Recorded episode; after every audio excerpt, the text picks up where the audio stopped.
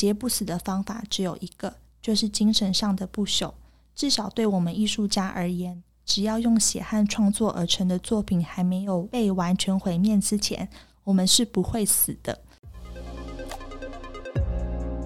品味帮你选，帮你选品味，品味生活来自知识养成。每个月我会邀请一位专家，帮着不学无术的 Hilda 好好上一堂课。今天也要品知识，同学们坐好啦。好可爱哦！我们欢迎 Corinne。Hi，我是 Corinne。Hi，Corinne 的话是我认识的一个朋友，那他主修艺术史。那可以请帮我们介绍一下你自己吗？Hi，大家好，我是 Corinne。之前是呃收藏家的助理，那我现在是在念西方艺术史。和 Hilda 也是很有很有缘，就是在一个艺博会的地方认识，然后就发现，因为我们都很喜欢艺术，然后就聊了起来。没错，好，我们今天要聊的主题是在北师美术馆正在做展览，到四月二十四号的一个叫做《光：台湾文化的启蒙与自觉》这个展览。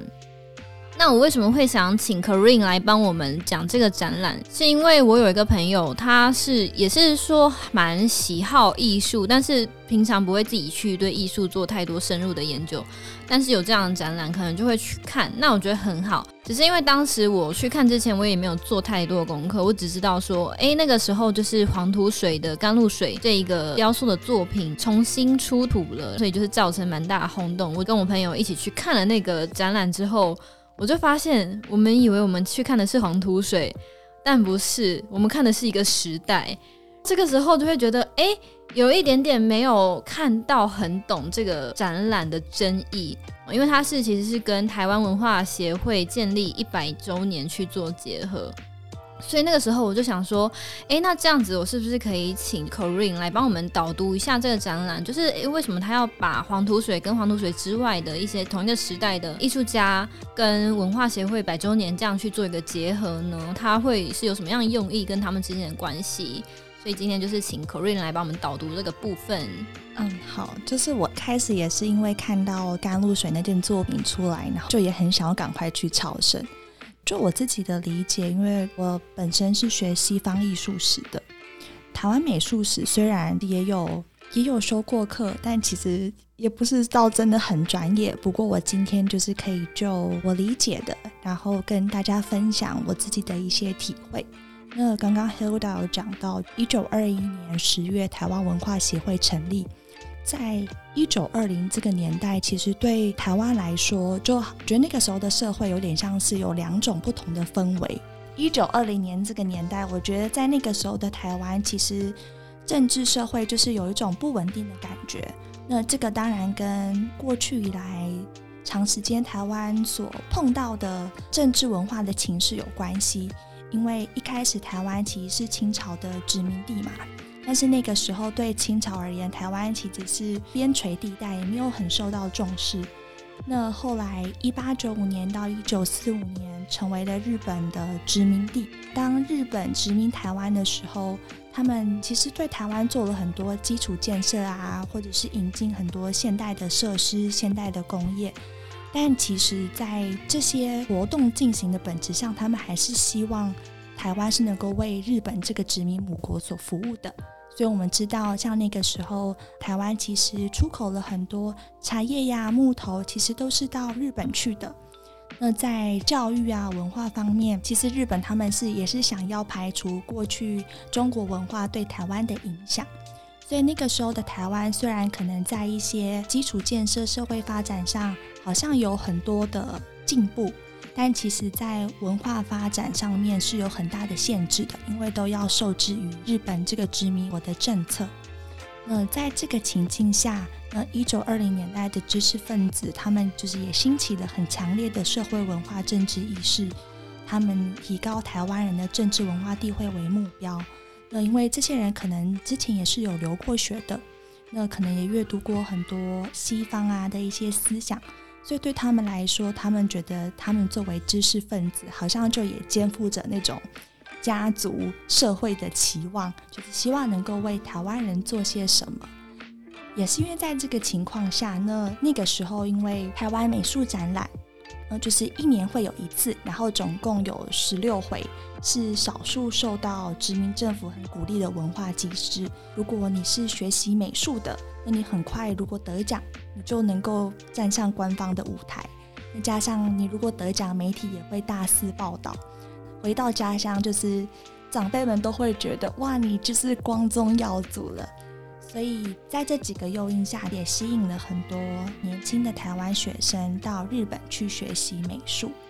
但是跟我们现在可能不一样，现在我们都会觉得啊，我就是想要当一个好的艺术家，那我就是要去国外发展，我要成名国际。但对那个时候，嗯、呃，能够出国留学的台湾留学生来说，他们觉得身上是有一股使命感，大家希望能够透过艺术创作表现台湾。然后不仅能够提供台湾的能见度，也希望他们的这些作品啊，能够鼓励到很多台湾人，然后改善社会风气。所以就好像是那个时候，应该是身负重担的，想要透过成为一个艺术家来表达他们对台湾这片土地的喜爱。那但是刚刚我讲到，就是在台湾的很多发展啊，都是受制于日本的一些限制。虽然说是台湾美术展览，可是其实评审委员或者是什么，大部分都还是日本人作为评审，还是大宗。所以在创作的表现上面，他们同时间需要想着怎么样获得评审们的青睐，但同时也要想着可以怎么表现出他们台湾的特色。因为那个时候他们到日本留学的时候，其实学的都还是比较偏西方的。因为那个时候，日本在明治维新之后，也引进了很多西方的思想，像西方的印象派，也是在日本是很受欢迎的一个学院训练。所以，对于台湾学生而言，他们怎么到日本留学的时候，一方面去学习这些西方现代化新的思想，同时他也要能够表现出创意。那对他们而言，就是表现出台湾的特色。所以在大家看很多可能日治时期美术的展览的时候，你会听到他们常常讲到地方色，有吗？有讲有听过吗？地方色，地方的色彩的地方色吗？对，没错，没错，就是那个地方色，有点像是，或者有人会讲风土，表现出当地的特色。对，所以当我们看到像黄土水的作品的时候，因为黄土水它算是。第一个台湾学生到日本去留学的艺术家嘛，对。那他那个时候一开始去的时候，因为他以前出生于台湾在大道城一个木雕的家庭，所以这些敲敲打打啊，或者是雕像对他来说就是生活中很随处可见的。那他那个时候一开始去日本留学的时候，其实也不是很顺利。就他还曾经说过，觉得自己好像念不下去了，因为第一个学期成绩只有六十分。嗯，然后他可能就是个性也比较，要怎么说，内敛，比较憨厚，然后又肩负着觉得我去日本一定要就是学的一身好技能，嗯，想要光宗耀祖，宣传台湾，所以他每天都很认真，很认真。可是。成绩又不好，嗯，然后就觉得啊，这样子跟别人比起来，到底要怎么办？后来他就说，哦，他好不容易找到方法，可以把雕刻的刀子磨得比较好了，那后来才比较上手。但是因为他学的是木雕，可是我们整场看到的甘露水其实是大理石的雕刻嘛，那所以我自己在看的时候，我也好奇，哎，对啊，到底就是木雕跟大理石，感觉好像是两个不同的媒材。那到底是什么契机，他会想选择大理石作为雕刻的美材？那他就说，因为我不知道是不是像日本现在还是，就是如果你要跟一个老师去学习一个技术，是不是就是要先进到他家里面，然后可能跟他一起生活，然后可能需要六七年甚至到十几年时间，老师认可你了，然后才会传授你的技能，是不是？哎、呦，不清楚哎、但 maybe 有在陶艺界，maybe 有一些这样的事情，或者是艺术，就怎么讲，画画那一类的，可能现在我是没有听过啦，因为我对这方面的研究也不是很多。对，但是我有听过，就是陶艺可能在比较久一点，可能之前会有这样的事情。对，然后就是因为黄土水就觉得哇，如果要这样子花个六七年跟一个老师在他那边这样子学习，要很久很久之后他能才有机会成名，所以他就利用呃下课之后的时间，也是在日本，然后就是有那时候有一个意大利人是石雕的，他就是每次就过去看看他，然后再透过这样子不断看的过程中，然后他自己再回去练习。那后来他就是也学习的哦，要如何雕大理石雕的这个方法。对，所以等于说他不是自己去选择石雕，而是说他学习的对象是处理石材，所以他跟他用同样的素材去做创作。对，因为他其实觉得就是木头跟石头其实是两种感觉在性质上面是很不同的媒材嘛。嗯木头可能树木都会有那个肌理，对。那石头我们看上去虽然好像也有肌理，可是如果像大理石就是很雪白色的、很柔顺的，那也是比较硬的。那在这两个不同的媒材中，他觉得，诶，大理石有些，比如说要描绘像我们看到的甘露水，可能是皮肤可能像雪一般很滑、很柔顺的，那也许在这个时候，大理石是比较好表现的媒材。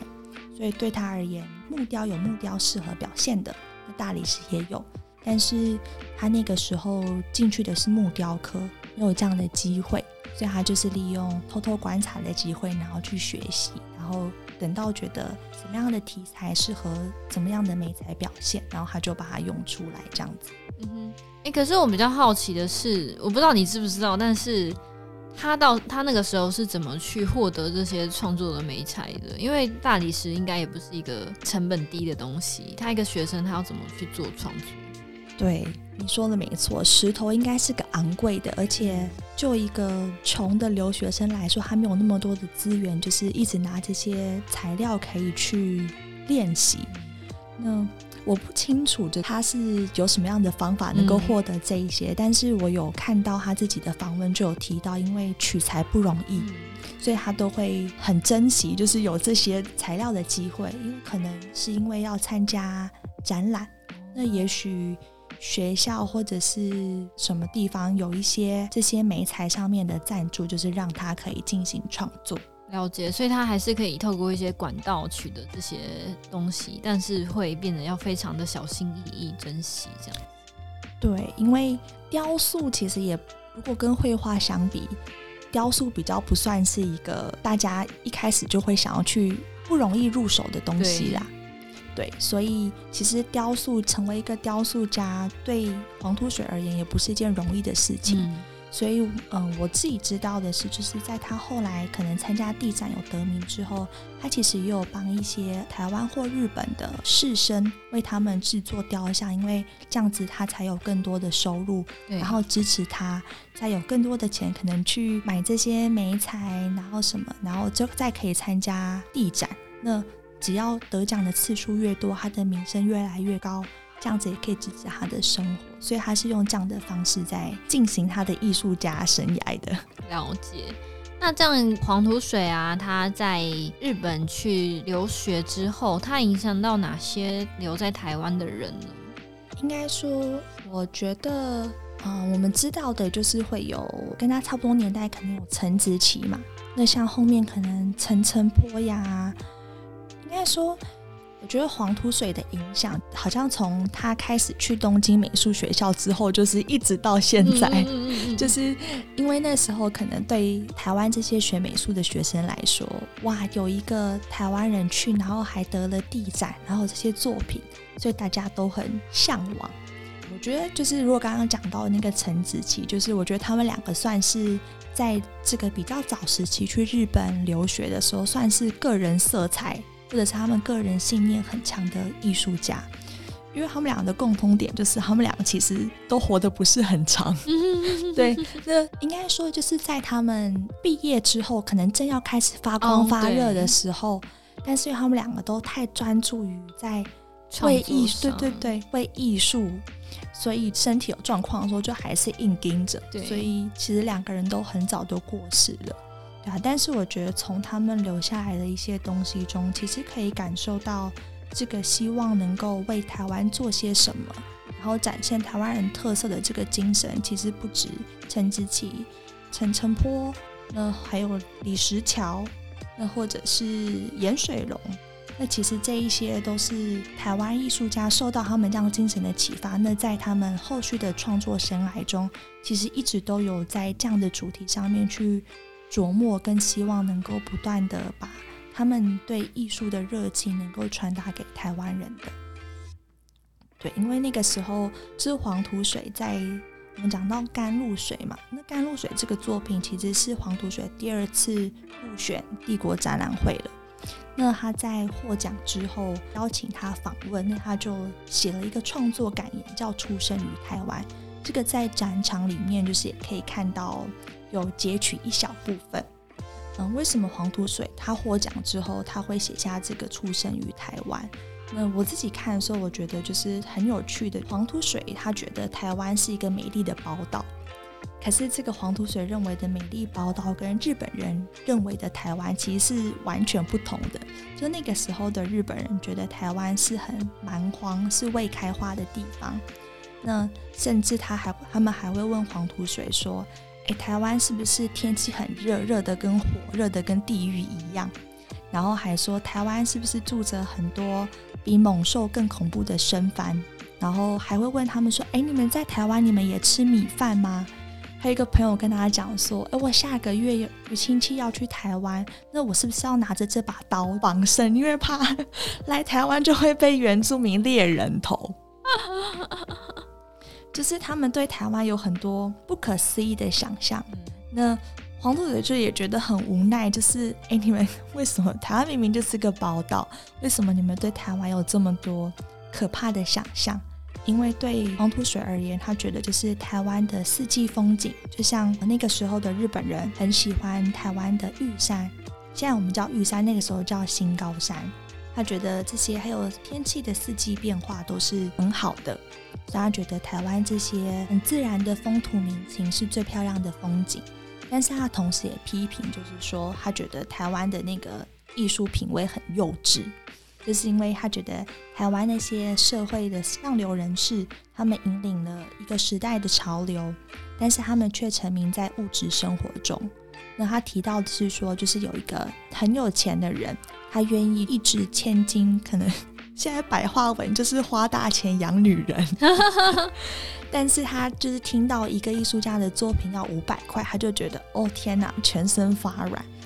那所以黄土水就对这样的行为感到很不耻，觉得哎，你都愿意花钱在这些物质生活上，可是精神生活你都没有顾到。那他甚至也觉得，就是连一般中等以上的家庭，其实在家里面挂的那些艺术品，大部分都是临摹的水墨画，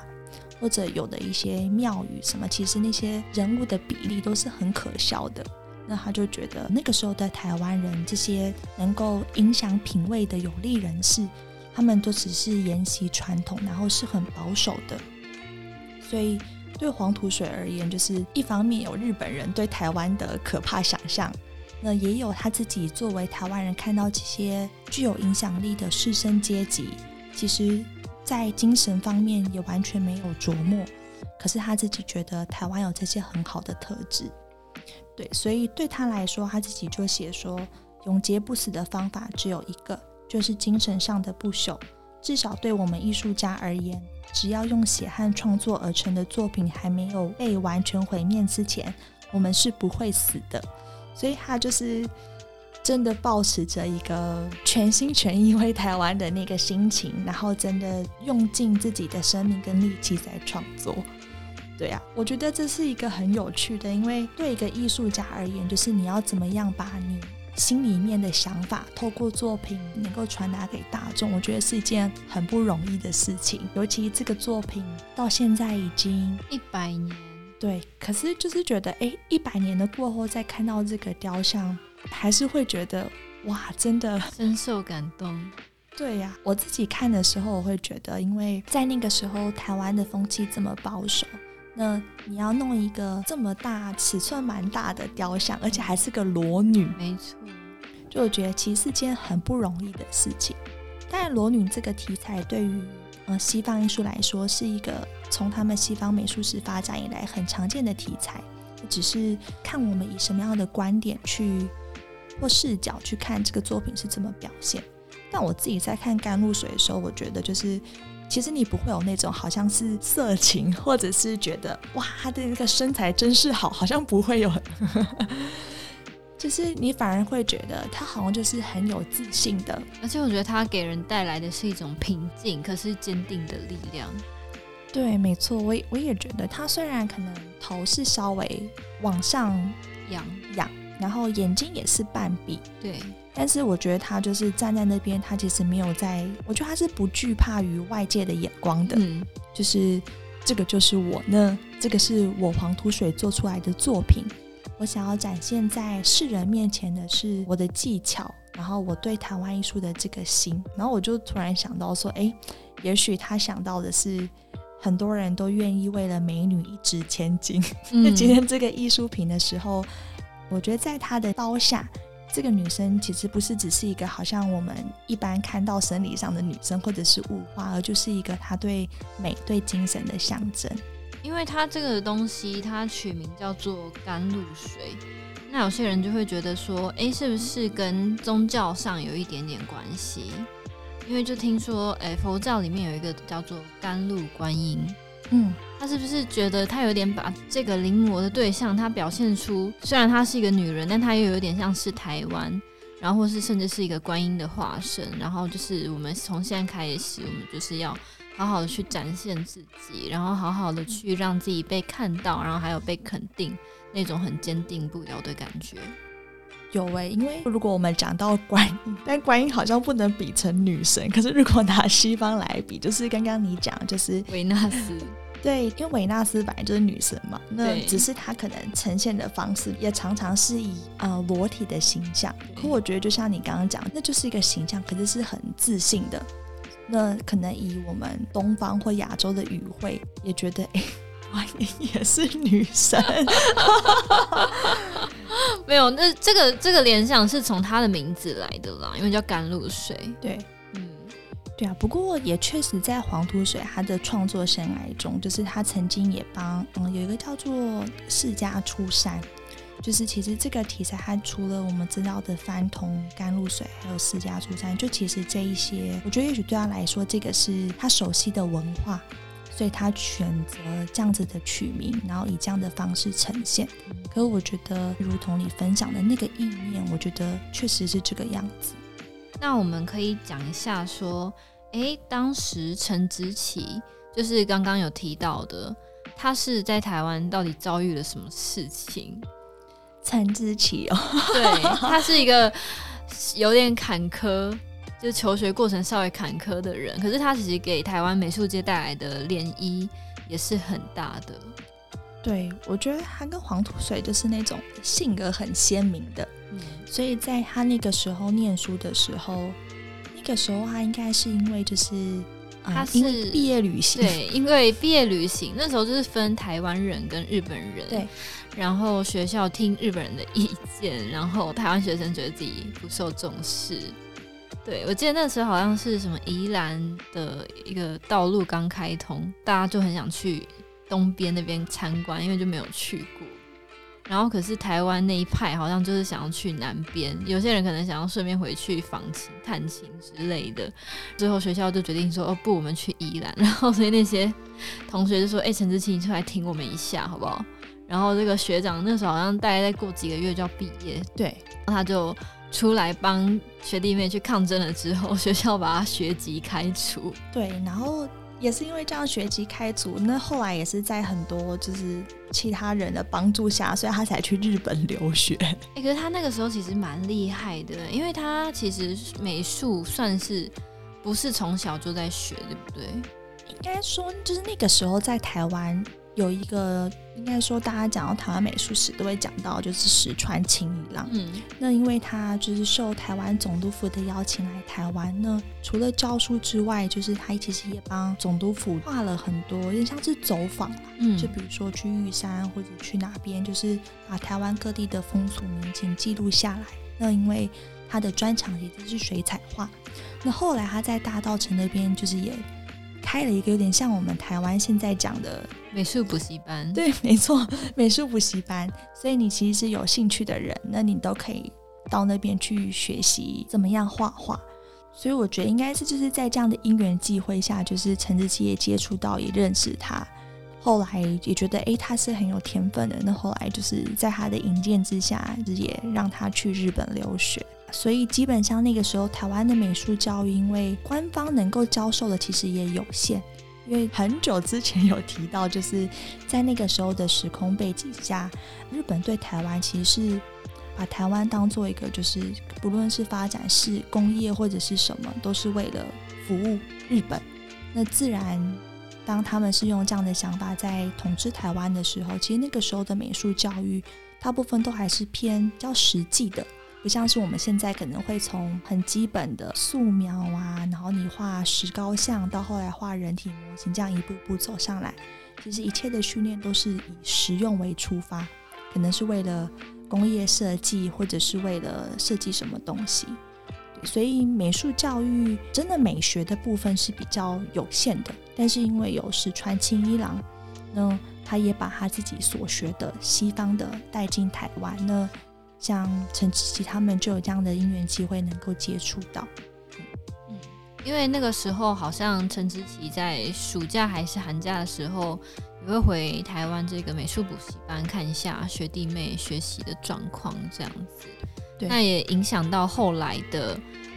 就是在那一代学习艺术的人心觉得说自己其实也是有机会的，那就可能有些人也立志要去日本去学习。对，就是我觉得那时候很可爱，就是学感觉学长学弟之间的情谊就是很深厚，大家都是为了想要鼓吹台湾的文化而努力。那对他们而言，他们的职业就是艺术家，他们可以做的就是用艺术，然后提高台湾的能见度。好.好，那其实展场还有一个亮点，就是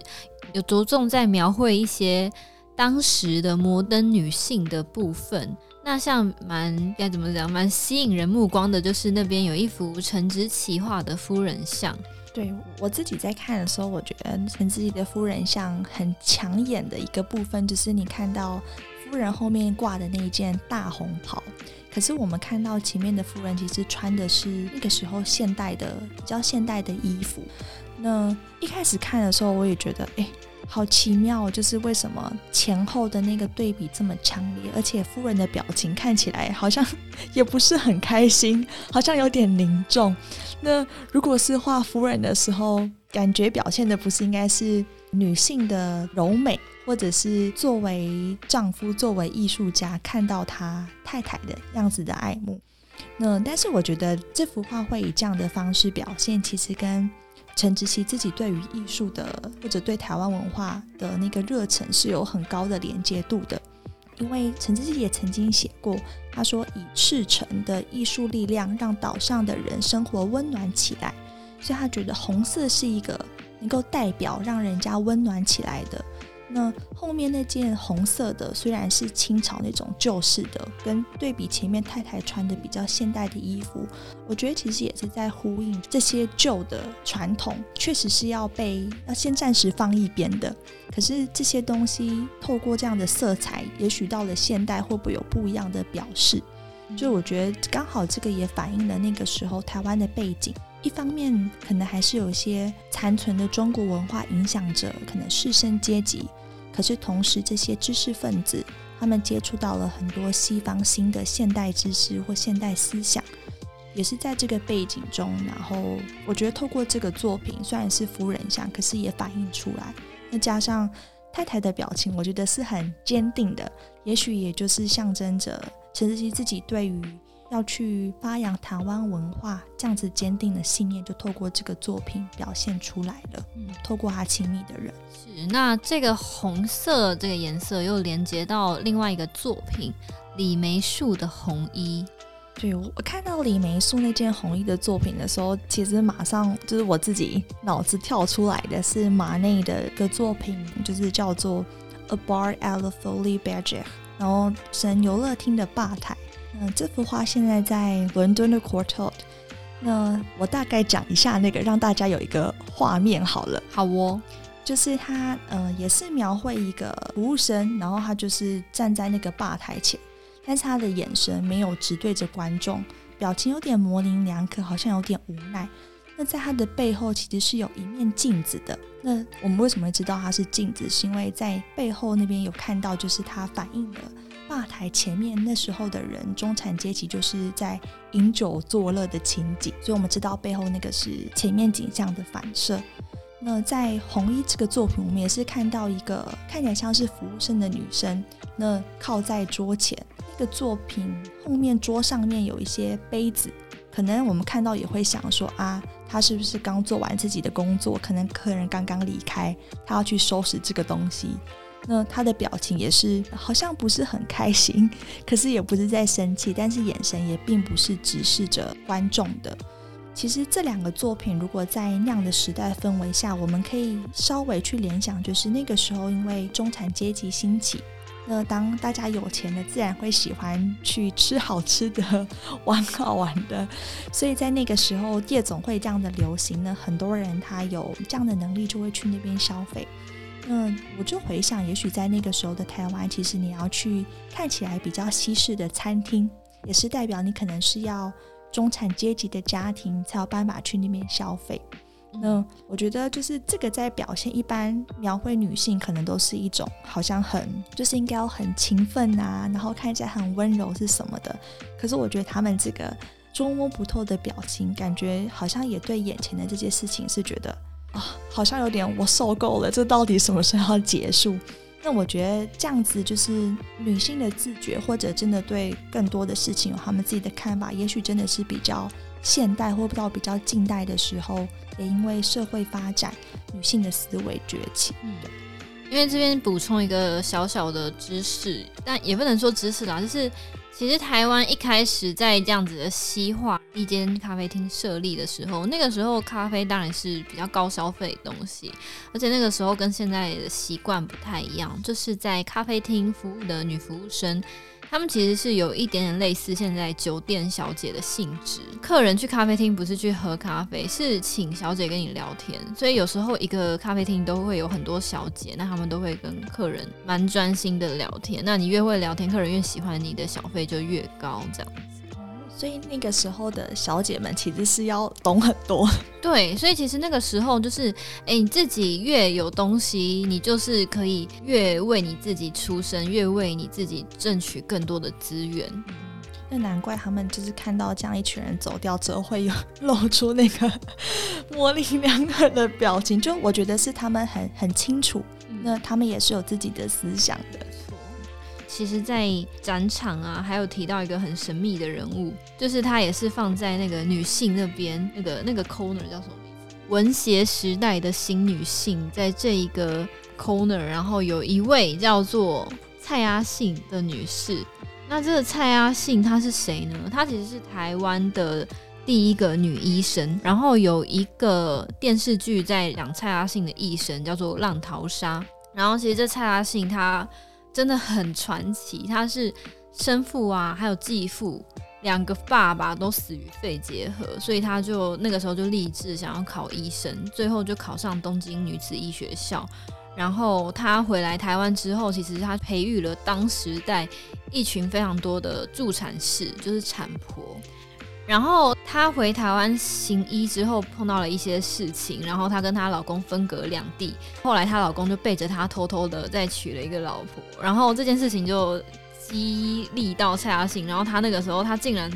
就很奋发的考上哈佛大学。哇，对，他后来。因为有发生珍珠港事件，都是在那个时候，他又跑去了加拿大，然后他在加拿大又被当地人密告说他是密医，被诬告说他是密医，所以他后来就是都没有护照，不能回来台湾。后来他好像一九四六年才回来台湾。反正呢，他人生非常多波澜。